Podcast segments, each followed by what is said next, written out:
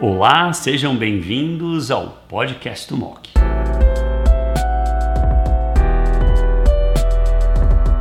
Olá a todos e bem-vindos a mais uma cobertura do Congresso Europeu de Oncologia Clínica 2023.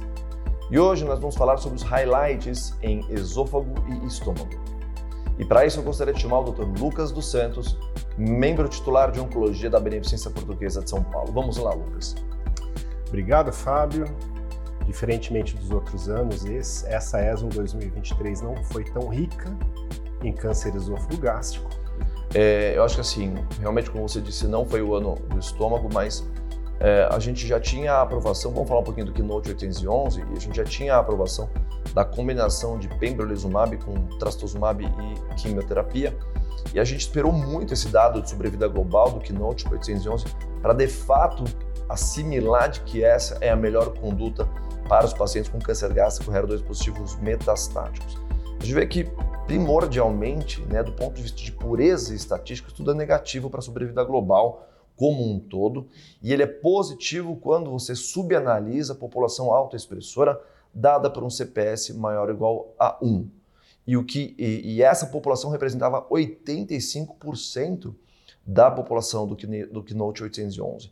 E mesmo assim, com 85% é, de autoexpressores, ele não conseguiu carregar a curva de sobrevida global para a significância estatística.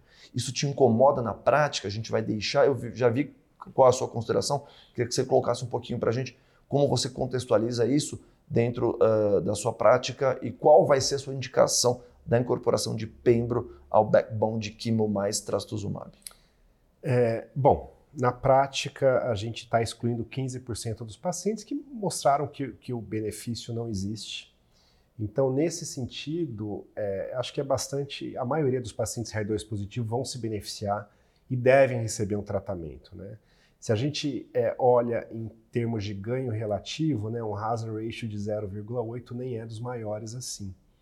Mas quando eu olho o meio da curva, uma mediana que está saltando aí praticamente quatro meses, né, esse é um resultado bastante interessante. Né? A gente nunca havia atingido uma mediana de sobrevida em primeira linha de 20 meses é, na história, né? Você tem um pequeno estudo alemão que chegou a 21 meses. Então eu acho que aqui é bastante factível a gente incorporar e incorporar já. É, e apesar de doenças diferentes, né, a HER2 negativa, nos estudos de é, primeira linha de dupla de químio mais imuno, a gente está falando de 15 meses, né? a gente está falando de 20 meses agora. É. Né? E, e, não só isso, eu acho que a gente também deve considerar que no futuro nós já temos linhas de segunda, né, de linhas subsequentes de segunda linha com drogas melhores e que provavelmente esses 20 vão repercutir em, em dados absolutos melhores. E acho que realmente, então, acho que é, para a população expressora, né, acho que ficou justa a aprovação da incorporação de pembrolizumab, aquilo que a gente já tinha para essa população autoexpressora, é, é mudança de prática mesmo. Fala um pouquinho então de quimioterapia perioperatória é, e a incorporação da imunoterapia. Então, a gente já tinha os dados do Dante, FLOT, agora veio do Matterhorn e do Keynote 585. É, você colocou muito bem. Uh, acho que a grande crítica é assim, né? A gente tem os desfechos, os endpoints primários sempre são sobrevida, e o que a gente teve a apresentação do Matterhorn foi de resposta patológica e segurança, a gente não tem o dado de sobrevida, isso incomoda porque é o estudo mais semelhante à prática hoje, né? Porque ele usa o backbone de FLOT mais durvalumab e a gente acredita que com a maturidade do estudo, talvez os dados sobre vida possam trazer informações importantes e relevantes para a gente. E o Keynote, o 585, ele traz um backbone de químio que a gente não usa na prática e foi utilizado em 85%, que foi o XP. Né? Mas o que chama atenção, né, Lucas, é que, por exemplo, os dados de resposta patológica completa foram aí de 12%, 19%, e a gente tinha 15% no FLOT 4. Então eles estão muito semelhantes àquilo que a gente tinha sem imuno. Né? E se a gente pegar o Dante, o, o Dante, o flote ateso chegava a 28, 29%. Tá? Então, está um pouquinho fora. O que, que você acha que pode explicar esses dados históricos? Então, acho que algumas coisas. Né? Na, na apresentação do, do, do 585, mostrou um análise subgrupo dos pacientes da Alemanha, uhum. né? performando com uma diferença muito melhor. Acho que a gente ainda precisa entender em que condição os pacientes da Alemanha são diferentes dos pacientes ocidentais de forma geral e, sobretudo, dos pacientes asiáticos. Acho que isso ainda está tá por ser definido.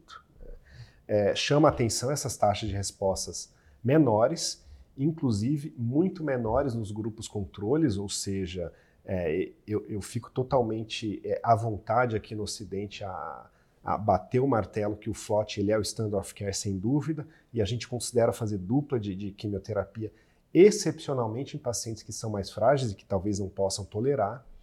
E nós temos hoje dois estudos é, negativos, formalmente negativos, o com pembro perioperatório e com nivolumab adjuvante. Então, ou seja, a imunoterapia ainda não chegou nesse ponto.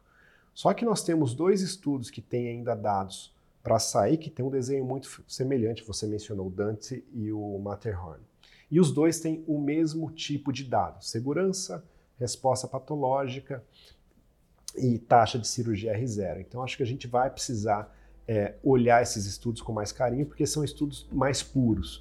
Eles deixam o backbone de químio como flote. Não tem a contaminação de outras quimioterapias.